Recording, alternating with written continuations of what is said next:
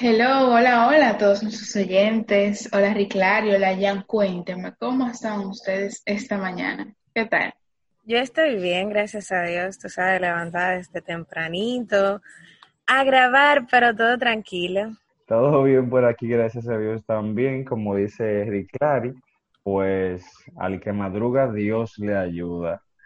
Y nada, chicos, este, bienvenidos a Vidas Acordes a todos los que nos oyen buenos días, buenas noches o buenas tardes, dependiendo del momento. Eh, como saben, Vías Acordes es un podcast básicamente de jóvenes cristianos que hablamos de diversos temas desde el punto de vista siempre cristiano y la espiritualidad ignaciana. Para los que nos escuchan, tal vez hoy estarán oyendo, valga la redundancia, una nueva voz aquí. Le damos la bienvenida a Clary, nuestra productora. Hola, ¿cómo están? Estoy sustituyendo a Juan, así que no me verán mucho por aquí, ¿eh? Ah, qué triste. Bueno, en esta ocasión, amigos, vamos a hablar de un tema que mucha gente pasa desapercibido, pero que nos pasa mucho a todos y es procrastinar.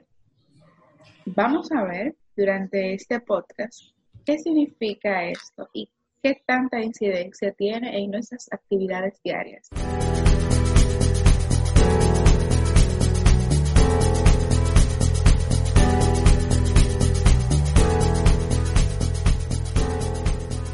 Bueno, chicos, según la Real Academia de la Lengua Española, procrastinar, miren, el término procrastinar, no procrastinar, como nosotros decimos, sin la R, así es que nosotros estamos acostumbrados a decir que es incorrecto, ¿eh?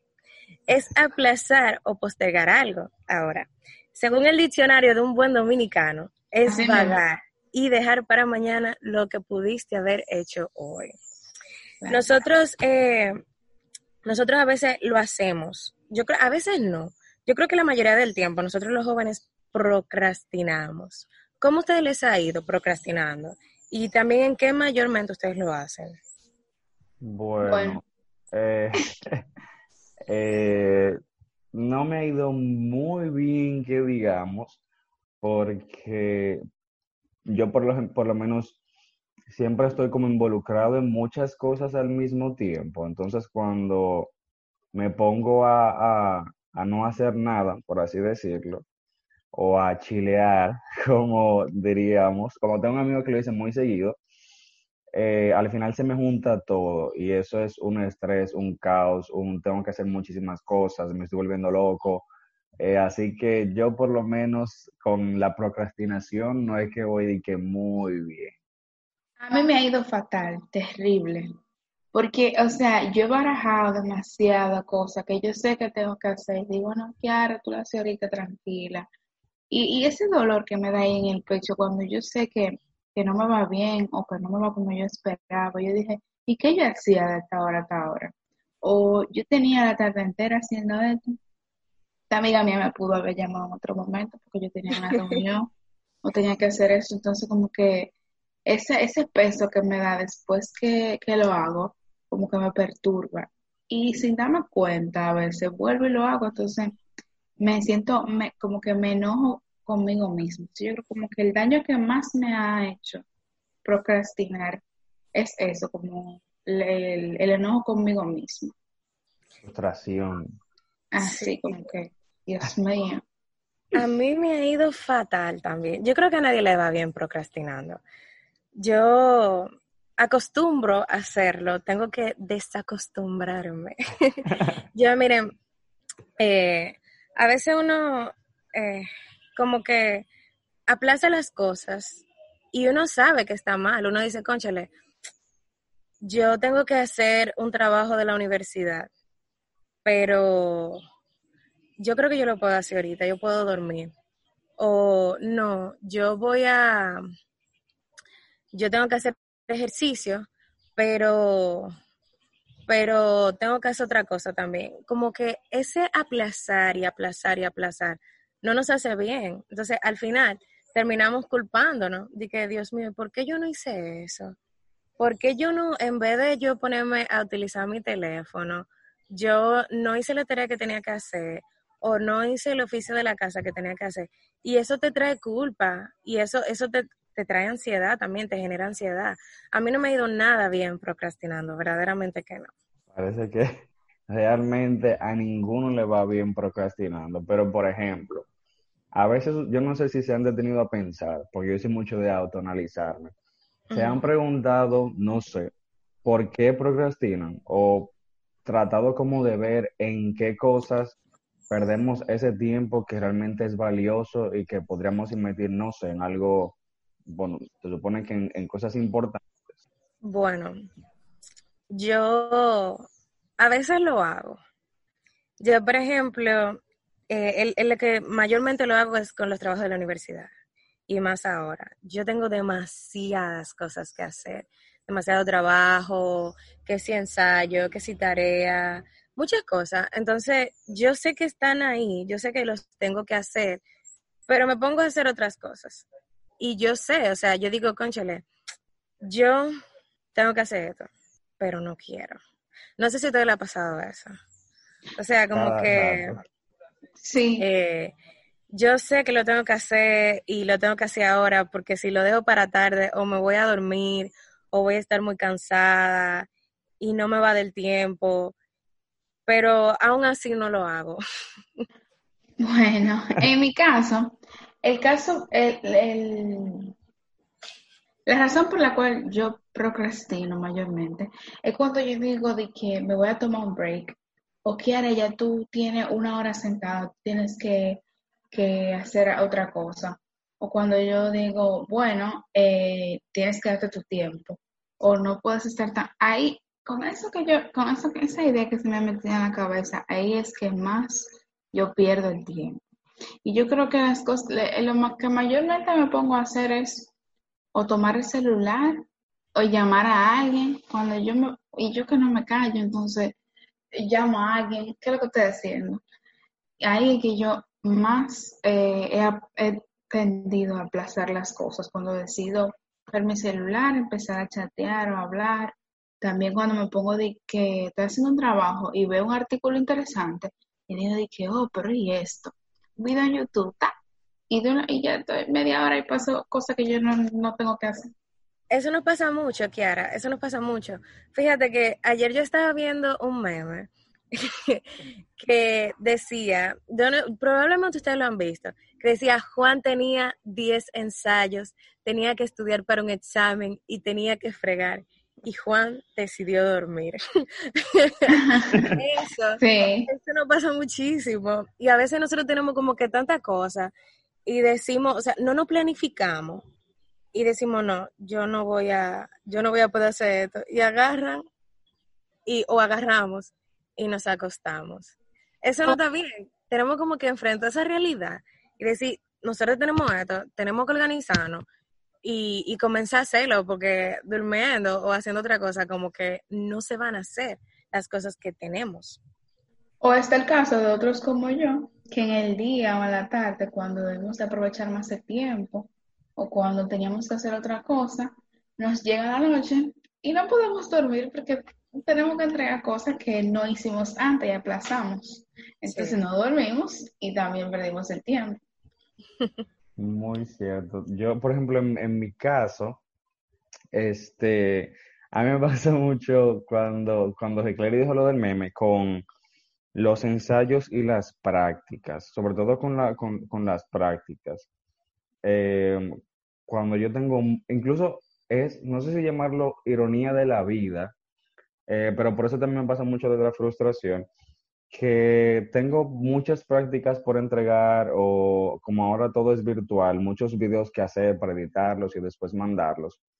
Y por alguna razón, no sé, como que mi cabeza le da ganas de escuchar música. Y yo digo, bueno, déjame yo escuchar una canción. Pero para mí eso es siempre una trampa, porque yo no puedo escuchar una sola. Yo la repito, después escucho, escucho la segunda, y así me voy hasta que duro fácilmente una hora en YouTube, nada más escuchando música. Yo eh, tengo un serio problema cuando es con la música porque me voy y fácilmente duro pegado dos horas en YouTube. Me pasa mucho. Mija, ay, ay, ay. Es fuerte, es fuerte. La razón yo creo que número uno, o donde yo pierdo más tiempo como sin sentido es ahí. Y me pasa tal que yo estando consciente digo, bueno, déjame yo escuchar una más y después me voy a despegar. ¿Quién dijo? Vete a ver. Ahí que empieza el mambo. Chicos, pero miren, qué bueno que Jan dice esto y reconoce, y yo también, me imagino oyentes que ustedes también están de acuerdo con nosotros, que, que las redes sociales son las que más nos invitan a procrastinar, las que te dicen, ven. Entonces, yo creo que nuestro episodio anterior fue sobre las redes sociales. Va a escucharlo si todavía no lo has escuchado. Y qué bueno que en esta ocasión también mencionamos esto, y es que le estamos dedicando muchísimo tiempo a las mismas, principalmente Instagram, YouTube, Facebook, WhatsApp, Dios mío, ay, ay, ay. Con ese tema de la política y la pelota, uno está pegado a ese WhatsApp chinchando ahí. Y esas es las redes sociales, yo creo que es una de las principales causas de nuestra procrastinación. ¿Qué ustedes piensan? Bueno, tú lo dijiste y apoyo 100% eso. Las redes sociales son un gancho. Bueno, tú sabes que yo también lo creo eso, de que las redes sociales como que nos incentivan también a procrastinar. Y más ahora, por ejemplo, desde mi experiencia, este, este factor pandemia, este factor cuarentena, me, me hace como que procrastinar más, porque todo lo tenemos que hacer por vía del Internet, de las redes sociales. Anteriormente nosotros teníamos que salir, que teníamos que juntarnos, que teníamos que ir a la universidad, eh, hacer un trabajo en grupo, donde teníamos que vernos las caras, ese contacto físico, ese calor humano que nosotros anteriormente teníamos, ya no es lo mismo, ahora todo es por el Internet. Entonces es muy fácil tú distraerte. Tú, por ejemplo, ahora mismo yo tengo varias pestañas abiertas en la computadora que si yo no estuviera hablando con ustedes, estuviera haciendo un trabajo, también tengo el WhatsApp abierto, tengo el YouTube abierto, y eso como que yo digo, conchale, me llegó un mensaje, déjame yo, déjame yo responder, y por ahí me voy. Ahora mismo, algo que a mí me, me pasa mucho es que yo estoy viendo y escuchando eh, noticias antiguas sobre política dominicana y también como que noticias actuales. Y yo, la mayoría del tiempo yo estoy haciendo ensayos de la universidad, siempre. Y, yo digo, bueno, ya salió un nuevo video de Marino Zapete, de, de Jarabe de Zapete, y yo me pongo a escucharlo, y son 10, 11, 15 minutos, pero que ese tiempo yo pude haberlo invertido en otra cosa, que no estoy diciendo que esa noticia sea mala, o sea, es para mi crecimiento también como estudiante, pero yo tengo que darme cuenta que yo estaba haciendo otra cosa antes de, y así mismo pasa también con, el WhatsApp. En, yo tengo un grupo de la universidad que nosotros hablamos distintas cosas ahí. Entonces, hay uno de los muchachos que siempre envía videos de, de, como que, de cómo va el racismo en nuestro entorno y de cómo nosotros tenemos como que, por lo menos nosotros los dominicanos, tenemos como una cultura de xenofobia hacia los haitianos. Él siempre manda eso. Entonces, cada vez que lo manda, a mí me da como, como esta sensación de querer verlo, de querer ver qué es lo que está pasando, de por qué la gente actúa así. Y se me va el tiempo. Así nos pasa con Instagram, con YouTube, con Facebook, con Twitter, que es la red social más utilizada ahora mismo, porque por ahí es que se envía todo lo político, o por lo menos para mí, que estudio diplomacia, por ahí es que se envía todo con relación a lo político, a lo social, a lo económico, y tengo que estar activa. Entonces, esas cosas me hacen... Activa, activa Claro, esas cosas me hacen como que soltar cosas que son importantes en el momento, que son para mi crecimiento también de la universidad o del trabajo, como que dejarla a un lado y irme a cosas que yo puedo ver después. ¿Cómo ustedes, cómo ustedes llevan eso? Bueno, te escucho hablar de Clar y, y me quedo de que, bueno. Porque... Yo pensaba que no me pasaba a mí. No, pero yo lo digo sobre todo porque, por ejemplo, Rick Clary, ella dice de que, bueno, me mandan un video de política, Marino Zapete, y yo digo, ah, ay, Dios mío, señor. Cuando yo pongo en YouTube, yo a veces veo videos que digo, ¿por qué yo estoy viendo este video? ¿Cómo arreglar una cama bien? Tú te quedas ahí que, Dios mío, ¿por qué yo estoy mirando este video? Y yo no estoy haciendo, pero tú sigues mirando el video. Mira, ay, tú lo di, oye, tú lo dices y no lo sabes. Y yo, Claro, ya, porque hablando. Riclari dice una cosa así sofisticada, político, si no te- uno que termina viendo estos videos, loco viejo, imagínate. bueno, a Por nuestros ejemplo. oyentes, si usted No, se mira, de identifica con Riclari, felicidades. Ahora les damos la oportunidad de que se identifique Ya su banda. con nosotros, con nosotros. Es, no voy a decir que es válido, pero, pero también estamos las personas de este lado que perdemos el tiempo con cosas muy insignificantes y para nada productivas. Señores, miren. Totalmente. Eso sí es verdad ya. Óyeme, algo que yo, a mí me da vergüenza decir esto, pero ¿a ustedes no les ha pasado que, que están en Instagram y entran a una página de memes y ustedes se quedan lo más insignificante, lo más insignificante, ustedes se quedan mirándola y son cosas como que, que, que no producen risa. Por ejemplo, por ahí hay un meme de, y un video de un tipo que está que, que, que enseña las pautas de cómo dormir. Ay, Y dura, mío. dura como 3, 4 minutos. Y yo a veces me tiro esos videos.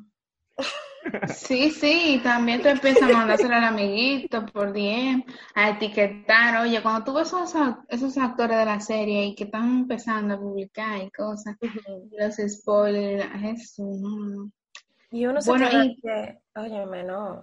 Sí, y a todo esto, yo también le agrego, eh, bueno, el factor pandemia, que ahora con, con todo esto y que estamos en nuestros hogares y que tenemos que estar pegados a los dispositivos porque, Dios mío, o sea, en esa sala de clase, donde los profesores empiezan a dar las pautas, que miren esto, que lo otro, eh, bueno, esta reunión va a ser, se va a postergar 10 minutos, media hora, aunque tú no quieras tener el teléfono, tienes que tenerlo a mano porque entonces no te vas a, no, no vas a estar atento a todo y también con tu computadora.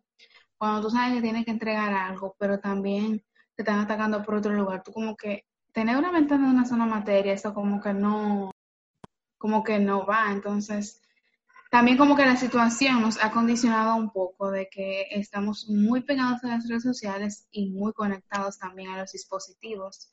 Em, otra cosa que agregar también es que en lo personal para mí, cuando empezamos el semestre, el cuatrimestre virtual, y bueno, yo tenía mis vacaciones, yo usaba mucho mi teléfono y videollamada y mis amigas. uh.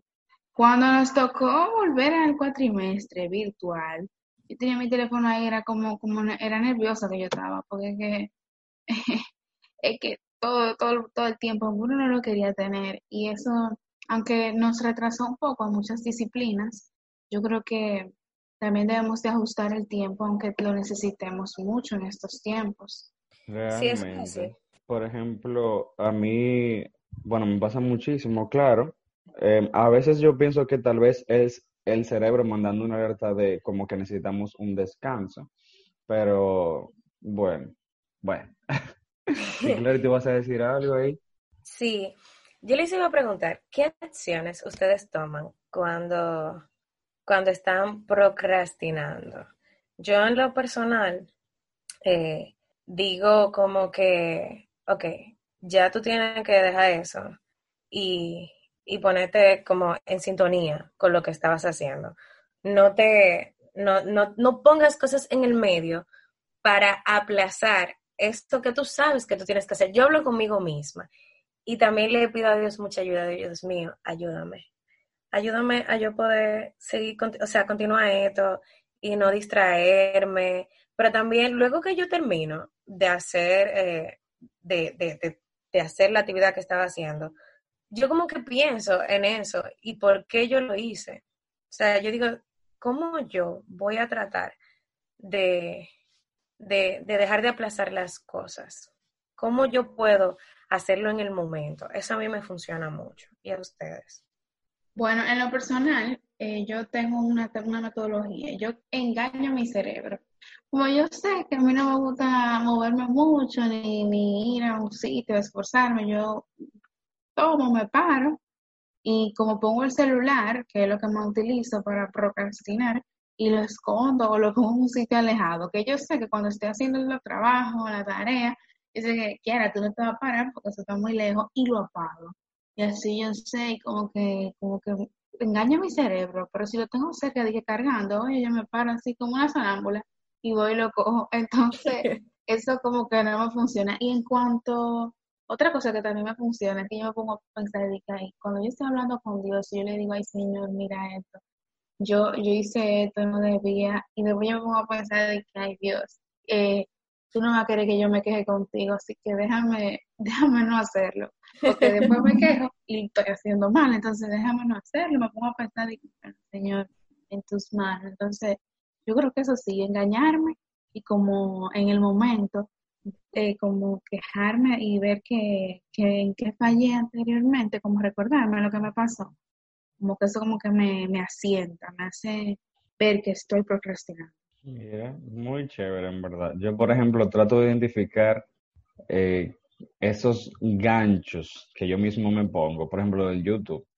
Yo cuando me digo a mí mismo, déjame escuchar una canción, como que recuerdo esas veces que duré, perdí una hora solamente en YouTube, y digo, no, espera, voy a caer en el gancho. Guardo el celular y me ponga lo que tengo que hacer. Eso me ha funcionado. Todavía tengo batallas, pero voy ahí, voy ahí. y porque realmente, cuando hablamos de procrastinar, tengo un amigo que él siempre me dice, cuando le pregunto cómo estás o en qué estás, yo estoy aquí jugando play o viendo una película, yo le digo, ¿cómo tú puedes con tantas cosas que hay que hacer? Y que a veces, eh, cuando se habla de procrastinar, se puede pensar como no es un descanso, pero es que a la larga tiene sus consecuencias. Y es todo ese estrés, toda esa frustración, toda esa ansiedad que genera de tú saber, porque realmente uno se presiona, uno se presiona a sí mismo mentalmente de por qué no lo hice, se siente culpable, se siente mal, y al final, el tú tener que sacrificar también sueño o poder invertir eso en otra cosa, tanto en descansar como simplemente en otra cosa, por tener que estar haciendo todo último momento, o tal vez entregar eso que, tienes que entregar de una forma tal vez no con la misma calidad que lo hubieses podido hacer si lo hubieses hecho antes.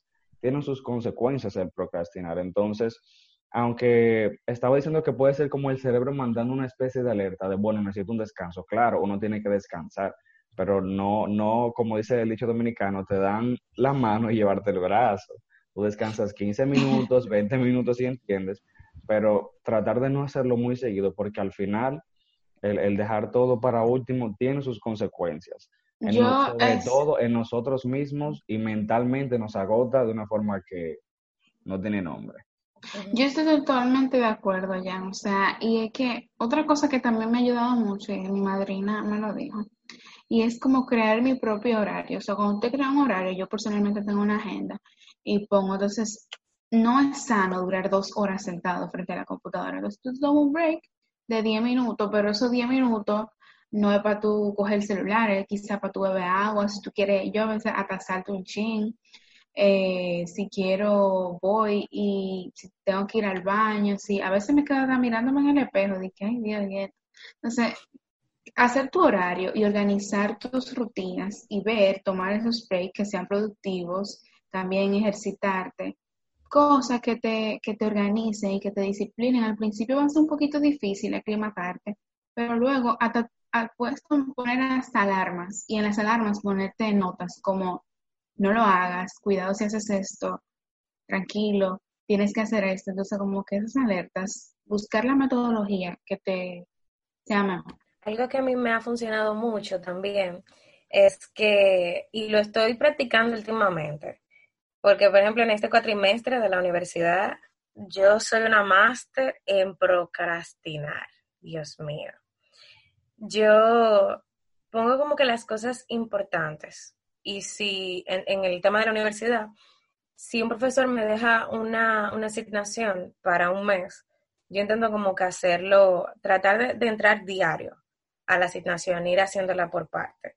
Y no, como que no, no dejarla para mañana sino si la puedo hacer ahora, la hago. Porque entonces después llega en mí el pensamiento del, ¿por qué yo no lo hice antes? ¿O por qué yo lo tengo que hacer ahora para estar matándome con más asignaciones y, y no tener tiempo ni siquiera para dormir? Entonces yo veo como que la importancia de las cosas y digo, no, espérate, ponte en sintonía, vamos a hacer esto ya. Que luego que tú haces eso, entonces tú puedes hacer otras cosas. También, ustedes saben que algo que, que nosotros los jóvenes, bueno, digo nosotros los jóvenes por mi experiencia como joven, nos ha pasado mucho, es el tema de la oración. A veces nosotros, tú sabes que, que cuando se cae la noche, el momento como que ya de antes de dormirnos, para ponernos eh, en las manos de Dios, ya contarle nuestro día. Yo soy una de las que lo deja para mañana, o bueno, lo dejaba para mañana. Yo digo, ay Señor, yo tengo tantos sueños. Yo creo que yo puedo orar en la mañana. Sí, yo, yo sé que yo puedo orar en la mañana. o si no. Ajá. O si te, te, has quedado dormida, Riclari. O me quedo dormida. a veces en la mañana, cuando yo me levanto, yo me pongo, Señor, ¿y por qué yo no oré anoche? Y como que tengo ese, ese peso ahí. Y así pasa, así, así nos pasa mucho. Así nos pasa mucho que nosotros postergamos también las cosas de Dios y no les damos como la importancia que, que amerita. Ah, muy de acuerdo, Riclara. También lo vemos en nuestros grupos pastorales, en la comunidad a veces, cuando decimos, en mi comunidad, cuando decimos a veces que, bueno, tenemos que hacer esto, o hay que celebrar esto, o a veces llegamos a los encuentros que también se hacen virtuales. Y muchas veces no sabemos de que quién le toca esto, pero te dijo esto, entonces quizá hay momentos que debemos de dedicarlos más a nuestra comunidad, estar más atentos con ciertas cosas. Y, ah, y, por ejemplo, cuando toca ese tipo de comunidad y tú sabes que es una vez a la semana y tú dices, bueno, pero yo tengo tarea mañana, yo como que voy a faltar a la comunidad. Entonces, tuviste otros momentos en los que debiste tomar ese tiempo y no faltar a la comunidad. Entonces, también el tiempo de ir a la iglesia, aunque ahora eh, se nos dificulta un poquito más porque queremos protegernos, pero hay momentos que Dios y que entre tu relación con Dios también necesita su tiempo y que considera eso también, no solamente en la noche y en la mañana, también en el día, o sea, dedícale, ve en qué momentos se necesitan ambos. Tú necesitas conversar con el Señor, también el acompañamiento espiritual. Cuando tú sabes que tu acompañante te espera, tienes ese, encuentro, esa reunión, o te llama un compañero de fe, y tú decides aplazarlo, o sea, busca la manera de no obviar esas cosas que te enriquecen como persona y enriquecen tu fe. Exacto, y también está el tema en que a veces nosotros, con el mismo tema de la misa, anteriormente eh, cuando podíamos salir, yo era una de las que decía, voy a misa el sábado en la noche. Y llegaba el sábado en la noche y, me, y, y, el tiempo se me iba. Y digo, ok, voy el domingo en la mañana. Y a veces también me ponía a hacer otras cosas y decía, bueno, Señor, yo voy el domingo que viene. Y yo duro un tiempo haciendo eso. Yo duro un tiempo haciendo eso. Y eso no era bueno, eso no era bueno. Yo tenía que organizarme y también tenía que darle prioridad a las cosas importantes y dentro de esas cosas importantes, para mí lo más importante es Dios. Entonces, como que yo no le daba esa, esta prioridad que, que, se necesitaba. Totalmente. Bueno, este, realmente a mí me pasa mucho con la oración. Yo llegué a un punto que de mi vida espiritual que dije, oración de noche para mí, no. Porque cada vez que iba a orar de noche siempre me dormía. Entonces, yo después establecí que de noche yo iba a orar Quiero una oración breve, pero mayormente yo siempre trato de orar en la tarde, porque me resulta más cómodo y más efectivo realmente. Chicos, y yo sé que al igual que nosotros, nuestro, algunos de nuestros oyentes saben lo que es la pausa ignaciana. La pausa ignaciana, que así mismo como su nombre lo dice, son esos espacios que frenamos en nuestro día y le dedicamos al Señor donde podemos darle gracias por las bendiciones del día, un estudio, qué nos está pasando, dónde estamos, dónde se encuentra mi cuerpo, mi mente, mi espíritu. Un momento para conversar con Dios de lo que estoy viviendo, cómo está mi estado actual y nos permite a nosotros, eh, como buenos cristianos, abrir nuestro corazón y ver qué acciones, qué palabras resuenan entre nosotros y podemos cambiar. Y así nos dejamos llevar por el amor de Dios. En ese momento Dios como que nos ilumina y ahí íntegramente y en sinceridad con Dios reconocemos esas cosas que nos están pasando. Es un estudio que nos permite ver dónde yo estoy, qué estoy haciendo, a dónde voy. Y esto, por esto, es excelente tener este diálogo con Dios en el día y de modo también de invitación a todos esos oyentes a hacer esta pausa ignaciana. Eh, ¿Dónde estás? Ver, ver desde el modo ignaciano dónde te encuentras en el día, en el mediodía lo puedes hacer antes de acostarte, estudiar tu día, qué bendiciones has recibido, qué agradeces, qué puedo cambiar. Esta pausa ignaciana, al igual que eh, desde mi experiencia personal, crea una disciplina, te crea como un modo de proceder que yo sé que te va a ayudar muchísimo.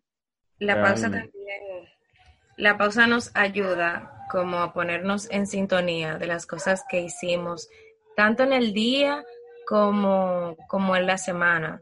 Eso nos, nos, nos sitúa en un momento donde revisamos esas cosas que nosotros hicimos y qué estuvo bien y qué no, y nos ayuda a crecer.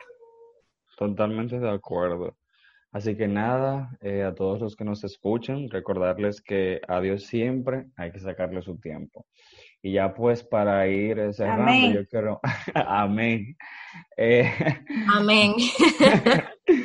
para ir cerrando ya, yo quiero como recoger súper recoger super rápido algunos puntos para como dejar de procrastinar y que realmente eh, aquí lo fuimos tocando inconscientemente ya. Lo primero es, lo que, lo que yo pondré primero es identificar en qué perdemos ese tiempo, qué nos hace procrastinar. Por ejemplo, yo, YouTube. Ya yo sé que YouTube para mí es una pérdida segura de tiempo. WhatsApp. Ah, exactamente. Mirar esas cosas en las que perdemos todo ese tiempo. Mirar también nuestra rutina, y qué horarios es más productivo para orar, para hacer una tarea de la mañana, tarde o noche, dónde me es mejor, dónde no, dónde no me voy a dormir o dónde no utilizaré tanto esa red social. Y también tratar de enfocarnos. Todo aquello que nos puede distraer, el celular, ponerlo de lado, como dijo Kiara, o un lugar lejos donde no, donde no nos va a dar ganas de ir a buscarlo. Y hacer rutinas, organizarnos, hacer horarios, porque cuando nos organizamos y administramos nuestro tiempo, eso hace que, eso va rompiendo con la procrastinación, poco a poco.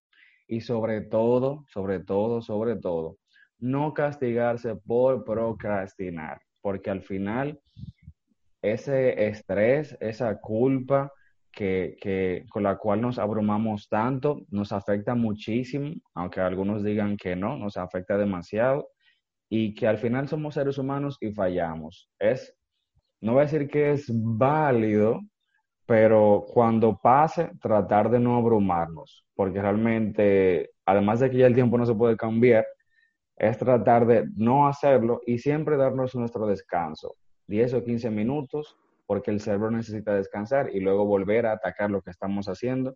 Pero por favor, no se culpen, no se martiricen, porque somos humanos y fallar es válido. Así mismo. Yo diría que, que, que sí es válido. Lo válido no es quedarse en el mismo sitio. O sea, para nosotros, para nosotros los humanos es válido fallar, pero no, no es aceptable saber que fallamos y no mejorar. O sea, yo pienso que cada, cada vez que nosotros fallamos es como un, se abre un camino para nosotros mejorarnos y mejorar eso que fallamos. Señores, yo creo que hasta aquí este episodio número 6, este episodio de hoy. Le damos las gracias a las personas que nos escucharon y quédense ahí. Ahora vamos a pasar a nuestra pastillita de fe, nuestros tres minutos de formación.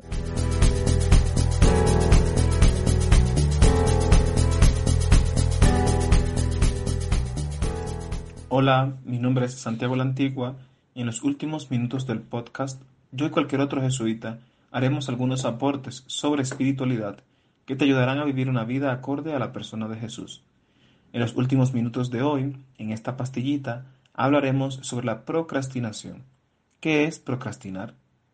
La procrastinación, también conocida como postergación o posposición, según el diccionario, es el hábito o la acción de retrasar las actividades o situaciones que deben atenderse, que tienen prioridad, evidentemente sustituyéndola por otras situaciones más irrelevantes o menos importantes. Es verdad que esta palabra, medio simpática y un poco rebuscada, últimamente está de moda, mucha gente habla de ello, pero en realidad la situación es dramática y no es tan sencillo como parece. Verse en la situación de no poder empezar a hacer la tarea que es necesario hacer, como por ejemplo estudiar para unos exámenes, terminar un trabajo, cumplir con algún compromiso y sustituir todo eso por ver una serie completa de Netflix que está en boga o una salidita con los amigos o por qué no echarse a dormir, esto es algo que desespera. Sin embargo, también es divertido sentirse incapaz de no poder sobreponerse a la propia pereza, de no poder con nuestro propio desánimo.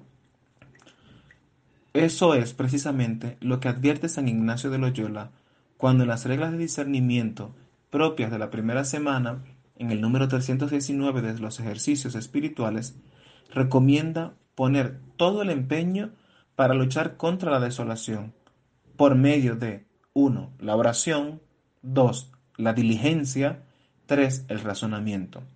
Es decir, orar, poner todo lo que es de mi parte y 3. Pensar, razonar. Y actuar en contra de dichos movimientos internos, de aquello que siento en mi interior, que me distraen de mis propias opciones fundamentales. En este sentido, establecer prioridades y objetivos siempre ayudan, siempre, y en medio de un tiempo donde falta el desinterés, donde no hay gusto por nada, más todavía. Evidentemente que a todos nos pasa la falta del interés. Por lo tanto, hay que aferrarse a aquello que he planeado para mí, a mis metas, a mis prioridades. He aquí la ayuda fundamental para vencer la procrastinación. Las metas del inicio de año, de inicio de cuatrimestre de la universidad, los ayunos y obras de misericordias propias del inicio de la cuaresma siempre se ven en peligro porque fácilmente nos sentimos cansados, sin deseos de continuar. Sin embargo, esto es algo completamente natural y normal. Tenemos límites y hay que asumirlos. Ahora bien, la propuesta de la espiritualidad ignaciana, con las reglas de discernimiento, lo que buscan es que seamos conscientes de qué es lo que me movió a plantearnos tal o cual objetivo o acción, y pensar por qué no debo abandonarlo o dejarlo para después. Más aún, lanzarme y hacerlo, aunque no tenga deseo, porque el deseo llegará. Ser fiel a mí mismo es fundamental. No puedo dejar que las ganas sean las que tomen las riendas de mis decisiones. Las ganas, y escúchenlo bien, siempre son malas aconsejando. Bueno, muchas gracias y nos vemos en la siguiente pastillita. No te la pierdas. Sigue una vida acorde a la persona de Jesús.